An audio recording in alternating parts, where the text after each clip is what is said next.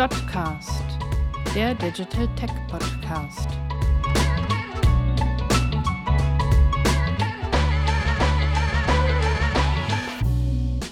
Inklusion und Diversität sind die drängenden Themen unserer Zeit, auch im digitalen. Im Digital Business ist Barrierearmut User Experience Reichtum. Das heißt, wer für so viele Menschen wie möglich Zugang zu Inhalten im Netz schafft, vergrößert seine Zielgruppe. Zum Thema barrierearmes User Experience Design und zur neuen EU-Richtlinie diesbezüglich spreche ich, Luisa Reichstetter, Digital Business Analyst bei DotSource, gleich in dieser neuen Folge des Dotcast mit Konstantin Österreich, der als User Experience Professional bei DotSource arbeitet. Wer nach unserer gemeinsamen kommenden halben Stunde noch mehr zu diesen Themen erfahren möchte, dem empfehle ich außerdem das aktuelle Trendbuch und verschiedene Whitepaper auf www.source.de und natürlich auch den Handelskraft-Blog.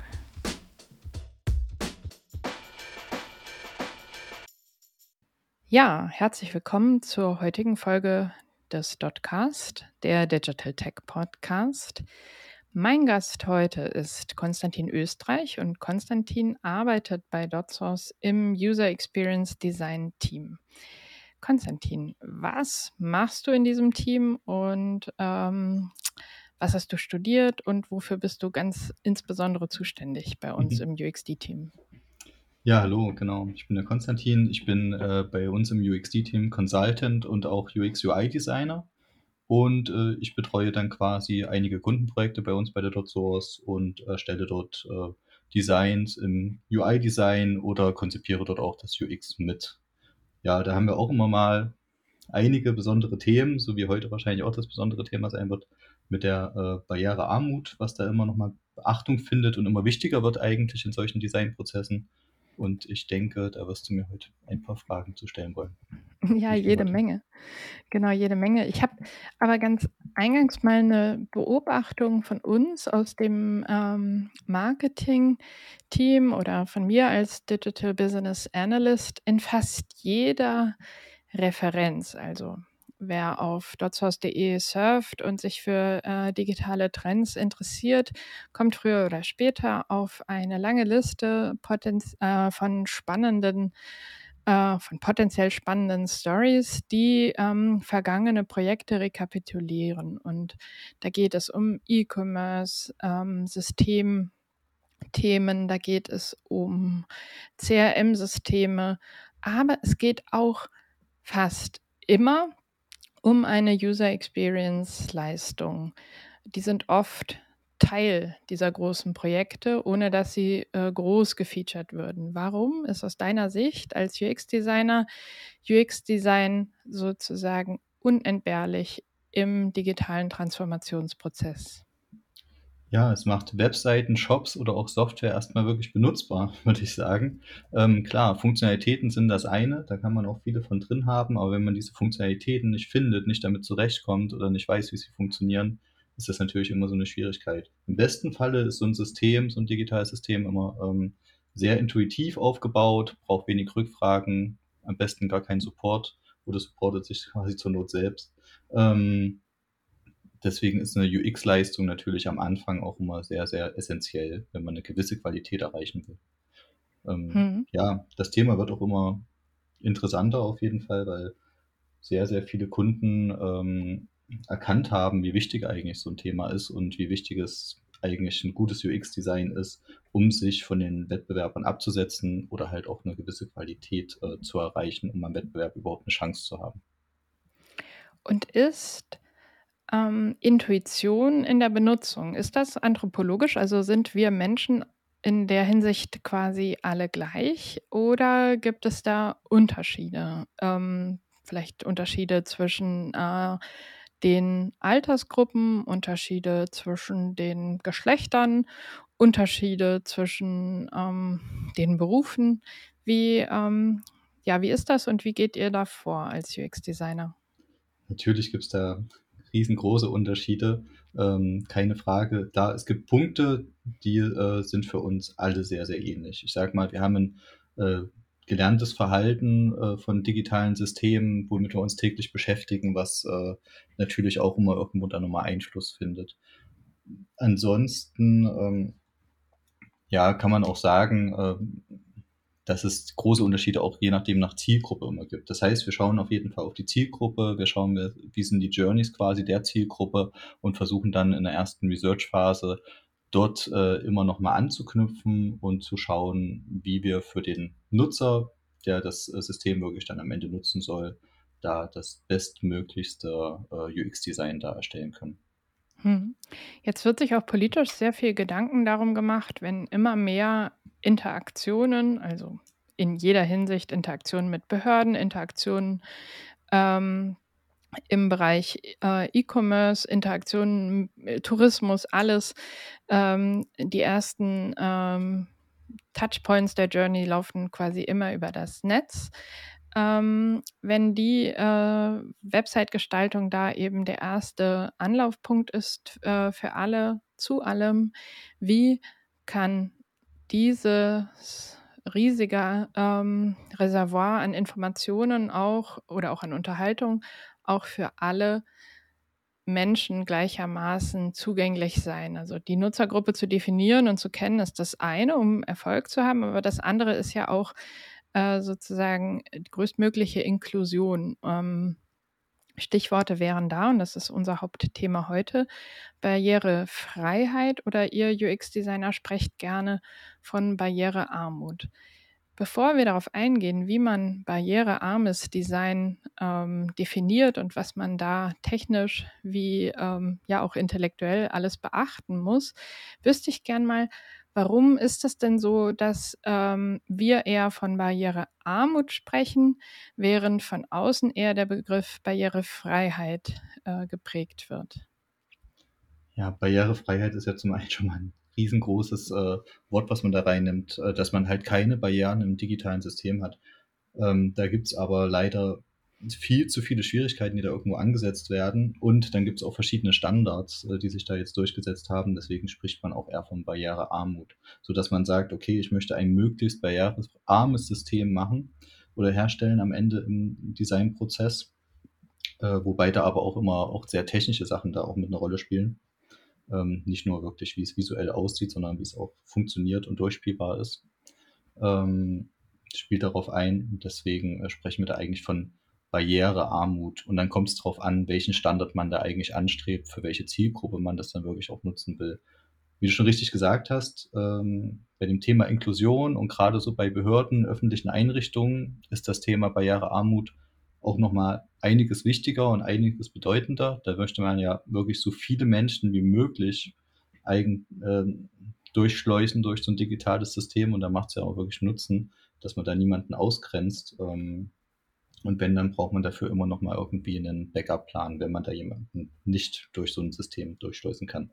Dann gibt es natürlich aber auch Zielgruppen, da muss es jetzt, äh, da ist die Barrierearmut nicht ganz so hoch priorisiert und da kann es dann ein bisschen ähm, ein etwas einfacher, umsetzbarer Standard werden. Hm. Ich habe im Vorfeld mal ein bisschen ähm, geschaut. Natürlich ist äh, das Thema Behinderung oder Einschränkung auch total divers. Aber trotzdem finde ich, dass die Zahlen äh, dazu frappierend sind, denn ähm, obwohl das universelle Behinderungssymbol der Rollstuhl ist, nutzen nur etwa 5 Prozent der Menschen mit einer offiziell anerkannten Behinderung auf der ganzen Welt überhaupt einen Rollstuhl. Die meisten Einschränkungen sind quasi erstmal unsichtbar, obwohl etwa 15 Prozent der Weltbevölkerung, also rund eine Milliarde Menschen, ähm, eine Behinderung haben. Und natürlich ist die Dunkelziffer aus vielen Gründen noch viel ähm, höher. Und Zahlen gehen auch davon aus, dass ähm, Menschen, also User, ähm, die heute in den 20ern sind, ähm, ich glaube, da sind wir beide nicht mehr, aber dass die noch vor der Rente ähm, mit einer dauerhaften Behinderung werden lernen müssen zu leben. Also vor allem sind es Gehörverlust oder andere schwere kognitive Einschränkungen durch ähm, Krankheiten, Erblindung, motorische Behinderungen. Die Liste ist total lang, aber es ist sozusagen eine wachsende Zielgruppe. was ist denn von all den, ähm, Möglichkeiten, ähm, bevor wir da so richtig richtig detailliert einsteigen von all den Möglichkeiten, die dir in deinen Jahren im Beruf als UX-Designer begegnet sind, die die dir am einleuchtendsten erschienen und erscheint, um Barrierearmut im Netz, äh, sozusagen beim UX-Design herzustellen? Was ist so das Einfachste, was geht und was aber gleichzeitig ganz viele Barrieren ausräumt für ganz viele unterschiedliche Behinderungen?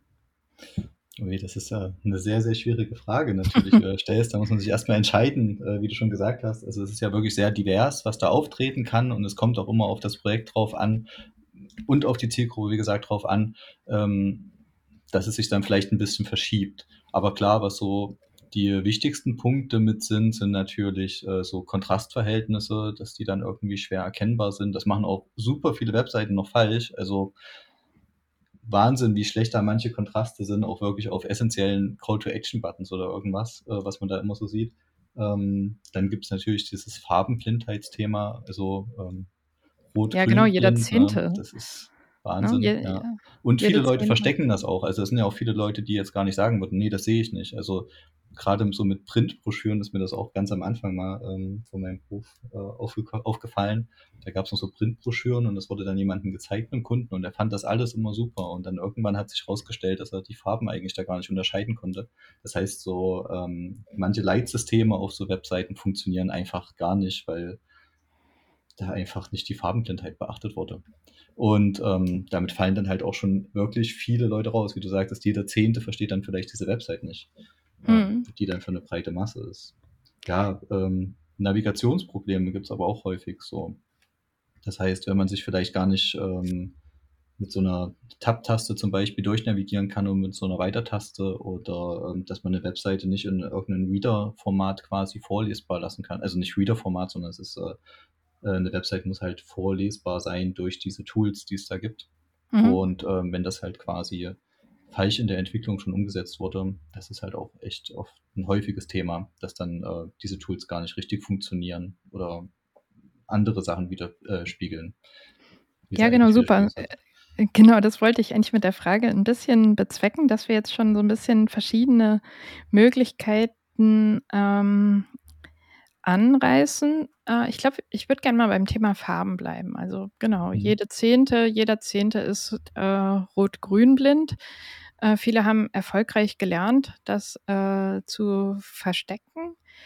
Aber im insbesondere im E-Commerce assoziieren wir ja bestimmte Dinge mit bestimmten Farben. Also, leuchtend rot, äh, weist uns den Weg zu den Sonderangeboten oder grün weist uns den Weg zu Nachhaltigkeit und, ähm, ökologisch vertretbar.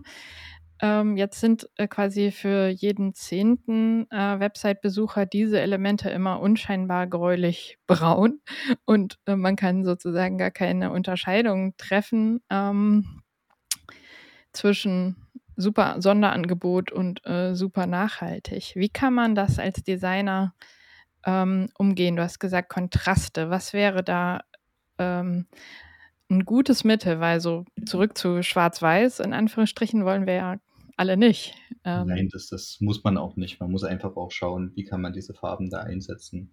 Wobei ich das aber auch gar nicht nur auf diese Sonderangebote reduzieren wollen würde, weil es gibt ja auch immer diese Warnings in, ähm in Webshops, in Apps, äh, was man da alles quasi, ähm, mitentwickelt im Design. Ähm, und das ist ja auch immer sehr essenziell, dass man halt weiß, okay, man kriegt jetzt 'ne Bestätigung, die ist zum Beispiel, ähm, grün und man kriegt dann vielleicht rot das Warning, äh, es hat nicht geklappt oder irgendwas. Und wenn wenn man das mit so Farben dann untermauert, funktioniert das ja dann teilweise auch nicht. Oder man kriegt 'ne neutrale Meldung, die ist dann oft gelb. Ähm, gelb hat so wenig Kontrast, das funktioniert dann in der Regel da eigentlich nicht. Jetzt geht man in vielen Systemen, ähm, da weiter und ersetzt dieses Gelb durch Blau als neutrale Farbe, um zu sagen: „Okay, das ist jetzt hier 'ne neutrale Meldung.“ Das heißt, diese Farbkodierung funktioniert auch schon bei so ganz essenziellen Sachen nicht an solchen Webseiten oder solchen Applikationen. Es muss gar nicht unbedingt immer nur dieses, äh, grün ist die Natur oder rot ist das Sonderangebot sein. Äh, das muss man schon bei vielen anderen Sachen da beachten. Mhm. Ansonsten von den Farben, ähm, ja, also, es gibt ja unterschiedliche Möglichkeiten, Farben einzusetzen. Also entweder sind es Flächen, die wirklich nur Zierflächen sind, die nur so Zierelemente sind, oder es sind mal halt irgendwelche ähm, kleineren Elemente, die irgendwas aufhübschen sollen. Die haben ja jetzt nicht die Funktionalität, jemanden da durchzuleiten, sondern eher so ein bisschen diese Marke da zu untermauern oder irgendeinen Eindruck zu untermauern. Da muss man eigentlich nicht sonderlich aufpassen an den Stellen. Wo man aufpassen muss, ist dann wirklich an den Stellen, wo Farbe eingesetzt wird und Farbe Einsatz findet, die dann wirklich auch eine Information weitergeben soll und dementsprechend auch erkannt werden muss. Das heißt, hier muss man ein bisschen kräftigere Farben einsetzen, das Kontrastverhältnis quasi da immer beachten. Das lässt sich auch ganz gut mit vielen Tools ermitteln. Also Genau, ich denke da jetzt zum Beispiel an äh, Color von Adobe, die haben jetzt mittlerweile auch den Kontrastchecker drin oder in den Prototyping-Tools, die wir nutzen, sind auch oft irgendwelche Plugins oder direkt eingebaute Features, um den Kontrast immer direkt mit zu checken, dass der das Level, was man sich am Anfang vorgenommen hat, an ähm, Barrierearmut quasi auch erreicht. Auch das mhm. ist unterschiedlich nochmal zu den verschiedenen Levels, die es da gibt. Das heißt, von einem leichten Kontrastlevel wirklich für eine sehr einfache äh, Barrierearmut-Standard bis hin ähm, zu wirklich einem hohen Level, wo man sagt, dann geht's wirklich in sehr, sehr starke Kontraste rein, die man hier immer ähm, schon fast Richtung Schwarz-Weiß von der Stärke her in den Kontrasten, die man hier immer verwendet. Oft ist gerade so das Zwischending, was wir da gerade immer einsetzen, was sich eigentlich so als, als Standard da durchgesetzt hat. Hm. Bedeutet das für den Kunden oder die Kundinnen einen erhöhten äh, finanziellen Aufwand, wenn man äh, barrierefreieres äh, Design von vornherein mitdenkt? Oder ist das mittlerweile selbstverständlich, dass Barrierefreiheit im Prozess ähm, digitale Anwendungen zu konzipieren, ein digitales Produkt entstehen zu lassen, ähm, eine, äh, spielt das sozusagen eine Rolle? Ja, auch wieder keine Ja- und Nein-Frage, die man so beantworten kann. Also es kann auf jeden Fall ein höherer Kostenaufwand ähm, sein, muss es aber nicht und ist es in der Regel auch nicht. Ähm, es kommt, wie gesagt, da wirklich drauf an, welchen Standard möchte man da erfüllen, möchte man da durch gewisse Audits durchgehen und ähm, wie sehr fokussiert man dieses Thema. Und dann ist es natürlich auch immer wichtig, an welchem Punkt kommt das Thema schon auf. Das heißt, wenn man das von vornherein schon mitdenkt, ist es natürlich schon mal immer viel einfacher, wie wenn man sagt, okay, wir haben jetzt hier eigentlich schon ähm, was ziemlich weit konzipiert und jetzt fällt uns noch ein, wir wollen ein sehr, sehr hohes Barrierefreiheit, äh, Barrierearmutslevel jetzt nochmal nachträglich da einfügen.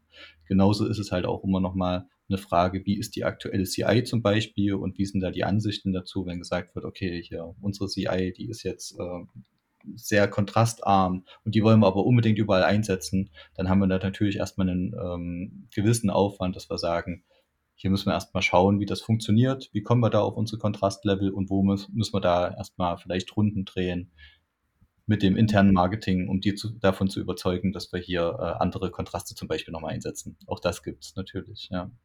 Ja, stelle ich mir sehr spannend vor. Ich will auf eine Sache noch damit dieser Frage nämlich hinaus, weil äh, langsam der Druck steigt, ähm, EU-weit sich mit dem Thema zu beschäftigen, weil ähm, ab dem 28.06.2025, äh, also so ziemlich in drei Jahren, eine neue EU-Richtlinie ähm, gilt, das äh, sogenannte BFSG, das Barrierefreiheitsstärkungsgesetz.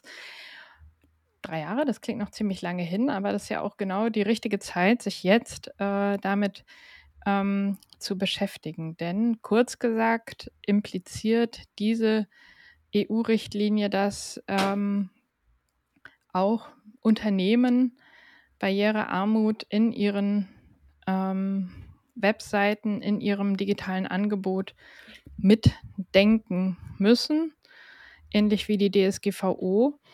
Und ähm, das bedeutet natürlich, dass sich auch alle Wirtschaftsakteure mit Barrierearmut im Vorfeld dieser Deadline genau auseinandersetzen müssen. Das heißt, du hast gesagt, es können eventuell höhere Kosten auf Unternehmen zukommen, wenn sie auf Barrierearmut setzen, aber langfristig könnte es eben auch genau sein, dass sich das lohnt, weil man schon vorbereitet ist, wenn die Richtlinie greift. Sehe ich das richtig oder ist das zu einfach gedacht? Nee, ich denke, das siehst du schon ziemlich richtig, auf jeden Fall. Also ja, diese äh, neue Richtlinie, die da in Kraft treten wird, die äh, bringt natürlich alle so ein bisschen in Zugzwang. Und äh, wenn das ähnlich sein wird wie bei der DSGVO, dass alle das irgendwie ähm, auf den letzten Drücker versuchen dann umzusetzen, dann wird es natürlich, denke ich, auch ein bisschen schwierig werden. Ich meine, das wissen wir ja selber, wenn dann irgendwann die Spitzen kommen und dann irgendwie, wir müssen das jetzt innerhalb von einem Monat ganz schnell hier irgendwo rein implementiert haben, ähm, ist das natürlich irgendwie immer ein bisschen schwieriger, als wenn man am Anfang genug Vorlaufzeit hat und sich einen Plan machen kann, wie konzipiert man das, wie kann man das hier mit einsetzen. Hm. Ähm, das ist äh, auf jeden Fall so. Zumal, und da würde ich gerne auf ein Kundenbeispiel noch zu sprechen kommen, das äh, wir bei DotSource umgesetzt haben, schon ein bisschen her. Aber das ähm, zeigt, dass barrierearmes Design nicht unbedingt eine Art Design für eine spezielle Zielgruppe ist, sondern eben ähm, im wahrsten Sinne inklusiv und alle voranbringt. Mein Beispiel wäre Bofrost, ähm, ein, ein riesiger oder ein großer Konzern, der Tiefkühl Kost vertreibt und man sieht immer mal so Autos mit Bofrost-Logo durch die Straßen fahren. Das sind wandelnde Tiefkühlschränke.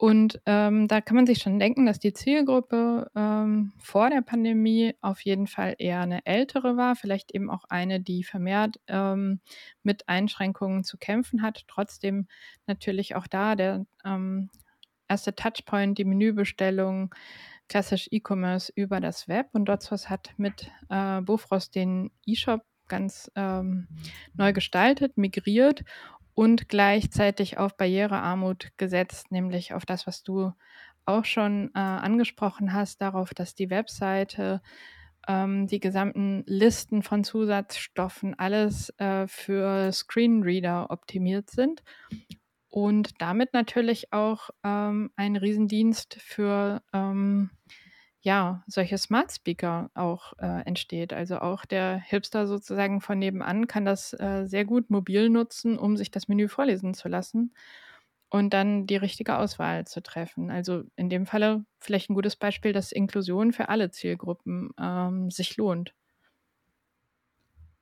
Ja, das ist auf jeden Fall da ein gutes Beispiel. Den kann ich dir nur zustimmen. Ähm, wobei gerade, wenn wir so in den App-Gedanken dann später nochmal reingehen, dieses, äh, dieses Vorlesen lassen quasi, nicht, nicht nur ähm, für Webseiten ist das halt interessant, auch ähm, ein Standard quasi ist, den man erfüllen muss für ein gewisses, für ein standardisiertes Level äh, der Barrierearmut.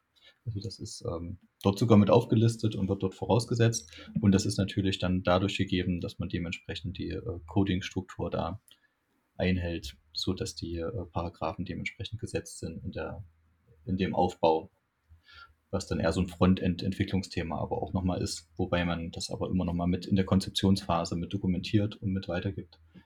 Bei hm. Bofrost ist auch ganz schön gewesen, äh, dass das natürlich uns ein bisschen leicht gemacht hat durch die CI, durch die Firmenfarben mit dem Rot und mit dem Blau. Blau ist, äh, das sind beides Farben, die ein hohes Kontrastlevel zulassen, wodurch man quasi eine sehr kontraststarke Farbe da, davon ableiten kann, die man jetzt zum Beispiel für Call to Actions, für Buttons, für, für die Klickpfade auch nutzen kann.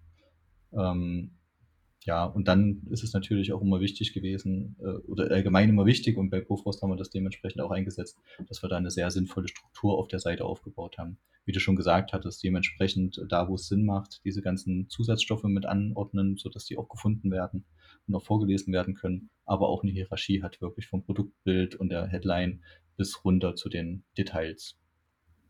Hm. Jetzt habe ich ähm, noch was gelesen in der Vorbereitung, was ich interessant fand. Äh, ich bin ja jemand, die sehr gerne auch gerade mobil äh, mit, äh, also irgendwie Proxy-Server im Netz unterwegs ist und auch nur so googelt. Ähm, ich würde mich da nie richtig outen. Mein Netz gibt es her, aber ich werde eben ständig ähm, gestoppt und muss irgendwelche Captchas ausfüllen, damit ich mal googeln kann, wenn meine Google-Alternativen mich mal nicht dahin führen, wo ich schon weiß, dass ich hin will. Jetzt ist so etwas, habe ich gelesen, nicht im Sinne eines barrierearmen Internets, wenn ähm, solche ähm, ja, KI-trainierenden Bilderrätsel sozusagen aufploppen. Ähm, was was ist das eigentlich und warum ist es so, ähm, so nervig, diese Captcha-Bilder ausfüllen zu müssen, wenn man sich äh, eben mit äh, ja, nicht ganz auslesbaren äh, Hintergrundinformationen im Netz bewegt? Und inwiefern ist da Barrierearmut auch ähm, für die etwas, ähm, ja, wie soll ich sagen, äh, die äh, User interessant, die ähm, eben doch gerne ein bisschen ähm, verdeckt im Internet surfen und recherchieren. Okay, zum zweiten Teil der Frage, ähm, da fällt mir jetzt spontan gar nicht so viel ein, aber zum ersten Teil der Frage, da gibt es immer wieder Konzepte, um zu sehen, äh, was gibt es da eigentlich für Möglichkeiten, Nutzer abzufragen, dass es wirklich Menschen sind, die davor hängen und nicht halt auf diese Bilderrätsel zu kommen. Weil diese Bilderrätsel, das hast du schon richtig gesagt, die sind einfach äh, nicht sehr barrierearm, die schließen viele Menschen aus, also das äh, ist manchmal auch einfach nur das Verständnis, dass es, okay, äh, was muss ich jetzt hier eigentlich klicken, aber ganz oft ist auch irgendwie die Kontrastlevel da, ähm, dass man es gar nicht gut auseinanderhalten kann, was da eigentlich von einem erwartet wird. Klar, man hat da immer mehrere Versuche, so kenne ich die ja auch, ähm, und ja, funktioniert ja. das schon irgendwann, aber es schließt wirklich eine sehr, sehr große Gruppe an, an Menschen aus. Ich weiß, dann gab es noch diese ähm, es darf ja nicht maschinenauslesbar sein. Das ist ein bisschen das Problem immer bei diesen Sachen. Beziehungsweise, wenn es maschinenauslesbar sein, muss es so gemacht werden, dass es nicht von einer Maschine gelöst werden kann. Und in Zeiten von ähm, Speech-to-Text oder andersrum ist das natürlich dann auch immer gar nicht alles so einfach. So muss man halt da oft mit Bildern arbeiten. Ich kenne das aber zum Beispiel, was schon mal viel, viel barrierearmer ist. Und das sind wir nicht barrierefrei. Und da kommen wir wieder ein bisschen auf das Thema von vorhin ähm, sind so Rechenaufgaben, die man dann lösen muss, einfache. Das gibt es ja auch. Also was ist 3 plus 5 und dann muss man da eingeben und das ist halt als Bild hinterlegt und wird da ausgerendert. Ähm, und hat dadurch halt zum Beispiel schon mal ein wesentlich höheres Kontrastlevel, ist gut erkenntlich und kann auch mit jemandem mit Sehschwäche quasi rangezoomt werden und da auch gesehen werden. Ist natürlich auch wieder nicht komplett barrierefrei, weil jemand, der die Sehschwäche so stark hat, dass er gar nichts mehr erkennt, der kann sich das halt nicht vorlesen lassen. Ja, oder die Dyskalkulie so dramatisch. Aber äh, da muss man dann einfach nochmal die Alexa fragen. Ähm, ja. Und sobald dies kann, ist dann schon schwieriger. ja, nee, sobald dies kann, ist man ja auch nicht mehr äh, so ganz inkognito unterwegs. Äh, genau. Okay, also diese äh, kleinen Ausflüge ähm, mal beiseite, tatsächlich wieder zurück zum Kernthema äh, dieser UX-Audits, die ihr macht für Kundinnen und Kunden und das Thema Barriere Armut mitzudenken. Wir haben ja mit Bofrost über einen ähm, Kunden gesprochen, bei dem sozusagen genuines Geschäftsinteresse ähm, da war, Barrierearmut ähm, mitzudenken. Und das ist auch äh, schon einige Jahre jetzt äh, live, dieser neue optimierte Shop. Und ähm, ein Bereich, der auch sehr interessant ist zum Thema Barrierearmut, ist ja der Bereich Bildung. Also nicht zuletzt durch diese letzten zwei Jahre hat äh, das Digitale im Bereich Lernen und äh, Schule, aber auch Weiterbildung für Arbeitnehmerinnen und Arbeitnehmer einen großen, großen Markt ähm, sich ähm, da sich aufgetan. Wie ähm, verhindert man denn in dieser Branche von vornherein durch strukturelle Anpassungen im Entwicklungsprozess, dass bestimmte Gruppen von Usern ausgeschlossen werden. Also wie wäre da ähm, die Herangehensweise ähm, der UX-Consultants? Ja, gerade in dem Bereich ist es auch oft ein Kompromiss. Also wenn wir da in dem Bereich denken und uns überlegen, da gibt es natürlich auch immer noch mal verschiedene Bildungslevel. Und wenn man jetzt wirklich ein ganz, ganz freies E-Learning da ähm, gestalten möchte, kommt man dann wieder auf solche Fälle zurück, dass man halt wirklich auch Toolings einbauen muss auf diese Applikation oder auf diese Webseiten, wo man sagt, okay, jetzt Text in einfacher Sprache zum Beispiel nochmal hinterlegt. Ähm, das ist natürlich dann immer ein bisschen mehr Aufwand, weil der Texter da nochmal wirklich den Text doppelt hinterlegen muss.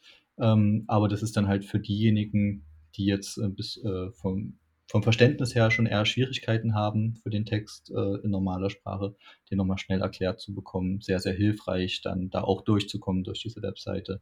Ja, dann sind es natürlich auch wieder so ganz Standard-Dinge, dass man schaut, ähm, wir gehen lieber auf Kontrastverhältnisse als auf ein super fancy Design mit ganz, ganz vielen Verläufen, die ineinander gehen. Ähm, haben da auf jeden Fall mal irgendwelche Fallbacks vielleicht mit drin, dass wir überlegen, mit irgendwelchen Layern oben, oben drüber auf jeden Fall die Kontrastverhältnisse dann zur Not auch zu gewährleisten. Wichtig ist auch immer die Navigierbarkeit, das im eigenen Tempo zu haben, gerade in den Bereichen. Also gerade Bildung wird ja auch immer immersiver, dieses ganze E-Learning ähm, geschehen. Da werden, kommen jetzt auch immer viel mehr Videos zum Einsatz oder viel mehr Audios oder ähm, vielleicht auch so kleine Podcast-Schnipsel. Da ist es natürlich auch wichtig, von der Geschwindigkeit das in verschiedenen Abschnitten, in verschiedenen Steps dann navigierbar zu haben. Um jetzt nur so ein paar Punkte da zu nennen. Also das Thema ist dort auf jeden Fall auch nochmal recht komplex, wenn man das wirklich end-to-end -end denken möchte. Hm. Das ist, glaube ich, ein wichtiger Hinweis, den du gerade gegeben hast auf die Performance, ähm, der, äh, Webseiten, aber auch der Apps. Inwiefern ist das ein Zünglein an der Waage für jedwede Form von Barrierearmut und Inklusion? Weil die Anforderungen an, ähm, die Technologie wird ja nicht geringer dadurch, ähm, dass, äh, für sehr heterogene Usergruppen gedacht wird und aber auch für sehr heterogene, ähm, Devices, ne? Es ist ja nicht mehr nur der Rechner, der auf eine Seite zugreift, sondern ganz viele verschiedene Geräte. Mhm, das ist richtig. Im besten Falle kann man das hier im Multistream-Projekten unterschiedlich betrachten. Das ist wirklich immer irgendwie das Beste, dass man sagt: „Okay, wir haben jetzt hier unterschiedliche Devices, die auch unterschiedliche Anforderungen haben, uns unterschiedlich ausspielen.“ Ähm, oder haben dann vielleicht irgendwelche Fallbacks mit drin, wenn wir merken, dass die äh, zum Beispiel die Internetgeschwindigkeit hier an der Stelle nicht ausreicht ähm, weil vielleicht über mobile Daten gerade das Internet so nicht zur Verfügung ist und die Seite sonst hängen würde oder das E-Learning oder die App oder was auch immer. Ähm, wichtig ist hier auch immer genug Feedback dem Nutzer mitzugeben, aber das ist auch eigentlich eine sehr allgemeine UX-Regel schon zu sagen, den Nutzer hier nicht verlieren zu lassen an irgendwelche Ladeinformationen oder an irgendwelchen Nicht-Informationen, die da halt nicht stattfinden und äh, erwartet sich ähm, sehr lange davor und, weiß jetzt gar nicht, was passiert jetzt eigentlich an der Stelle. Das heißt, da spielen eigentlich schon so sehr, sehr gängige Gestaltungskonzepte auch eine hohe Rolle mit in, der ganzen, in den ganzen Performance-Gedanken. Aber ähm, natürlich, wenn man genug Feedback bekommt von dem digitalen System, macht es das natürlich auch immer barriereärmer. Wir haben jetzt viel über State of the Art, also was schon geht und was auch schon angewendet werden sollte, gerade mit Blick auf ähm, diese EU-Richtlinie gesprochen. Ähm, ich bin natürlich in diesen äh, Digital Tech Podcasts äh, deswegen ähm, auch äh, so gerne am Fragen, weil ich eigentlich immer irgendwas lerne und erfahre, von dem ich noch nie etwas gehört habe. Und deswegen ähm, wäre meine Frage an dich noch, jenseits dessen, was jetzt schon ähm, bekannt ist und ähm, auch schon umgesetzt wird und noch viel mehr umgesetzt werden könnte, was ist denn ähm, in Zukunft äh, sozusagen an Kniffen und an Möglichkeiten zu sehen, was würdest du gerne mal bei einem Kunden umsetzen? Oder äh, was würdest du dir auch wünschen, dass es vielleicht en erst entwickelt würde im Bereich Barrierearmut? Oh, ist ja äh, spontan keine ganz so einfache Frage, muss ich schon ganz ehrlich durchgeben. Also es gibt ja schon, schon sehr, sehr viele Herausforderungen, die man so schon hat mit den Standards und mit den Richtlinien. Das heißt, es ist ja nicht irgendwas, was wir uns jetzt als UX-Designer da ganz neu ausdenken, wo wir sagen, pass auf, ähm, hier müssen wir da irgendwie mal was ganz fancy, barrierearmes für diese Zielgruppe auf dieser Website einbauen, sondern wir schauen eigentlich, was äh, wurde da entwickelt, weil es ähm, genau mit diesen Standards, die es da gibt, von diesen äh, BCAG-Levels mittlerweile in verschiedenen Levels und verschiedenen ähm, Standardausführungen äh, an, an Graden, was es dort gibt, in Kombination. Wie gesagt, wurden da schon sehr, sehr viele Features, sehr, sehr viele Gedanken, sehr, sehr viele Ideen dahin entwickelt, sich daran zu halten und diese quasi umsetzbar zu machen. Ich denke trotzdem, wo die Welt eher hingehen wird, wird ja so eine immersivere Welt. Das heißt, hier muss man auch irgendwie die Nutzer in der breiten Masse mit mitnehmen können. Und das wird wirklich eine Frage oder eine Problemstellung nochmal aufwerfen, wenn wir dann die Toolings immer mehr mit Video oder Bewegcontent, Animationen haben oder halt irgendwie ähm, im Raum da agieren, dann wird es nochmal ganz, ganz andere ähm, Herausforderungen da an den Stellen geben, wie man auf, das, auf den richtigen Navigationspunkt kommt. Das kann man sich dann ja auch nicht mehr vorlesen lassen an den Stellen teilweise oder äh, was man quasi ein- und ausblenden muss für den entsprechenden Nutzer und wie man das vorneweg schon erkennen kann.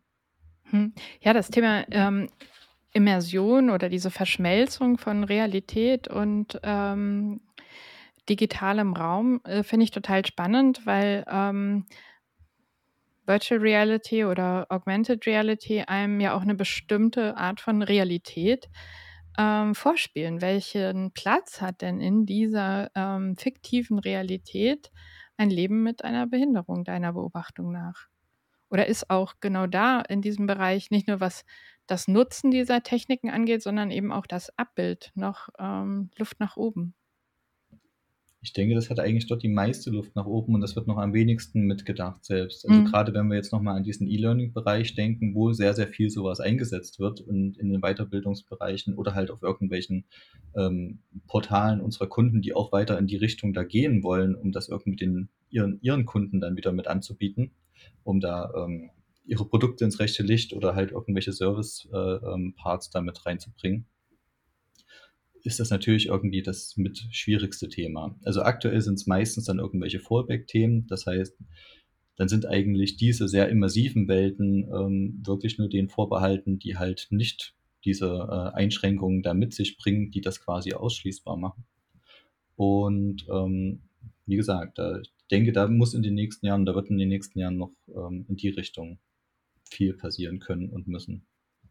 Und wird es auch notwendig werden, damit diese ähm, Technologien, also VR und, und AR, auch ähm, in den großen Analystenhäusern spricht man dann immer von Plateau, also eine gewisse Ebene, eine gewisse Sättigung ähm, einer neuen Technologie erreicht ist und ähm, das nicht weiter ähm, vorangetrieben wird. Manche fallen dann auch wieder raus sozusagen, sind auch für Investoren und Investorinnen weniger interessant. Und ähm, ist das äh, Thema Barrierearmut ein ganz wichtiges, wenn Technologien sich halten wollen, äh, jedweder Art? Oder ist es äh, eben über diesen politischen Druck solcher Richtlinien äh, nur zu erzeugen? Also es ist eine ziemlich große Frage, aber mich würde das mal äh, interessieren, wie, so, wie du das beobachtest. Hm, ja, die Frage ist wirklich groß und das ist auch eine sehr politische Frage, ob es diesen Druck geben muss, weil ähm, gerade diese, diese Zielgruppe, wenn du sagst, ähm, es ist ja sehr divers und jeder hat irgendwie unterschiedliche Einschränkungen, äh, versuchen sich ja immer auch irgendwie ein Gehör zu verschaffen, indem sie sich das sehr stark erkämpfen müssen, indem sie sehr stark darauf hinweisen müssen, passt auf, ähm, das, so geht's mir, das könnt ihr vielleicht nicht nachvollziehen, aber dadurch kann ich hier nicht mit dran teilnehmen und fühle mich ausgegrenzt und ausgeschlossen. Ähm, das heißt, deswegen wird es meiner Meinung nach vielleicht nicht irgendwie diese Technologien so weit beeinflussen, dass die nicht diesen Marktanteil erreichen können, dass sie es nicht durchsetzen könnten. Gerade auch, weil es für die einen besser und für die anderen wieder schlechter funktioniert, also wieder wegen dieser Diversität. Was ich aber denke, dass äh, sich so Technologien natürlich bei sehr, sehr, bei Produkten, die sehr genau ähm, ihre Zielgruppe einschränken lassen, sich natürlich umso besser ähm, anwenden lassen. Also gerade wenn wir das so überlegen und was wir so beobachten, vielleicht im beruflichen Kontext, wo dann solche Produkte schneller eingesetzt werden können, weil man sagen kann, okay, pass auf, unsere, ähm, unsere Mitarbeiter zum Beispiel, denen wir das jetzt hier äh, mit an die Hand nehmen, an Hand geben wollen und die eigentlich diesen Service ähm, vor allen Dingen mit nutzen, die haben, die bringen mindestens das und das und das mit. Und äh, davon können wir ausschließen, dass die jetzt, sage ich mal, nicht dementsprechend farbenblitz sind, weil da können sie ihren Job nicht ausführen nicht dementsprechend gehörlos sind, weil dann können sie auch ihren Job nicht ausführen. Also so kann man dann für weiter eingeschränkte Zielgruppen das vielleicht nochmal ähm, schneller und besser und einfacher sehr breit, also oder sehr besser denken im Einsatz. Ja, ich finde das eigentlich ein äh, ziemlich schönes äh, Schlusswort für unsere halbe, dreiviertel Stunde Digital Tech Podcast. Heute zum Thema Barrierearmut im Digital Business. Und mein Gast war Konstantin Österreich, User Experience Designer bei uns, bei DotSource. Und wer noch sehr viel mehr Lust hat auf sehr viel mehr Input und Insights zum Thema Digital Tech, der sei hiermit eingeladen oder auch die sei hiermit eingeladen, den Kanal zu abonnieren und sich natürlich auf der Webseite www.dotsource.de umzuschauen. Jetzt erstmal dir vielen Dank. Schön, dass du da warst, Konstantin. Und bis bald. Ja, auch vielen Dank. Dann bis bald.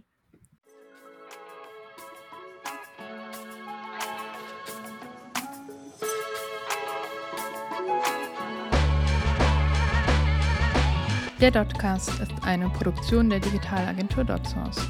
Wenn euch die Folge gefallen hat, lasst ein Like da, folgt uns und hört auch das nächste Mal wieder rein.